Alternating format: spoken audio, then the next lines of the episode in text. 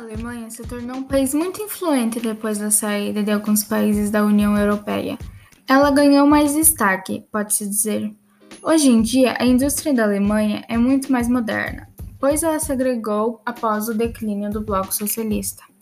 Nesses últimos anos, a economia do país teve um crescimento razoável. Penso que isto veio por causa da exportação e de investimentos de empresas. Para a industrialização da Alemanha, o carvão foi muito importante para o seu crescimento. Como tem tecnologia de sobra lá, o investimento em pesquisas são bem grandes, podem até chegar em média com os da União Europeia. A agropecuária do país não é uma das melhores, mas não por terem fazendas ruins, e sim por causa do alto uso de tecnologias.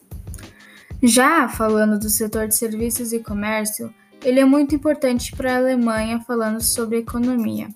Um dos serviços grandes e que ajudam muito o país são de turismo.